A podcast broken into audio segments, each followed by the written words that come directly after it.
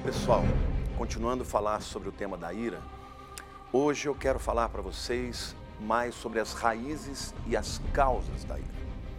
Muita gente fica irada, principalmente por conta de expectativas que são frustradas.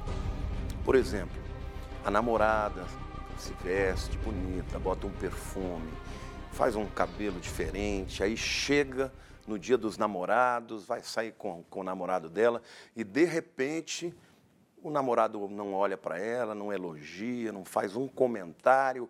E a moça vai ficando irritada, irritada, daqui a pouco está brigando com ele por nada, né?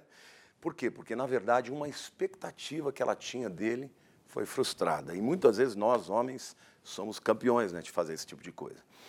Mas não só expectativas emocionais, de amor, outras raízes também, que são ah, as situações que você teve no passado alguém lá atrás cometeu algum tipo de injustiça com você.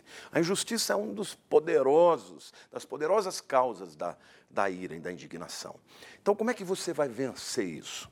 Eu quero dar algumas dicas para você que são muito importantes para que você não seja dominado pela ira. Por exemplo, ah, não fique pensando assim, olha, meu marido me magoou, minha esposa pisou feio na bola comigo. Eu não, eu não mereço isso. Ela não podia ter feito isso comigo. Esse tipo de atitude só vai alimentar a sua ira.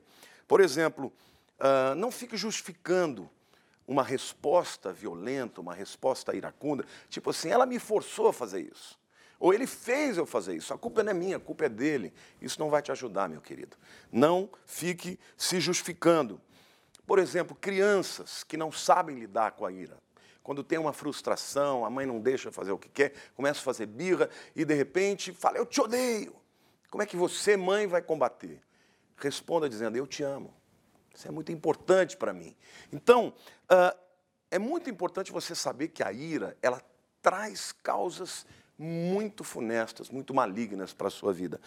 Efésios capítulo 4, versículos 18 a 20, diz o seguinte: E não vos embriagueis com vinho no qual há dissolução, mas enchei-vos do Espírito, falando entre vós com salmos, entoando e louvando de coração ao Senhor com hinos e cânticos espirituais, dando sempre graças a Deus por tudo, a nosso Deus e Pai, em nome do Senhor Jesus Cristo. Aqui o apóstolo Paulo está nos ensinando como é que a gente se enche do Espírito. Quando você se deixa dominar pela ira, na verdade é a carne que está respondendo. A palavra de Deus fala sobre o fruto do Espírito e sobre o fruto da carne, a obra da carne.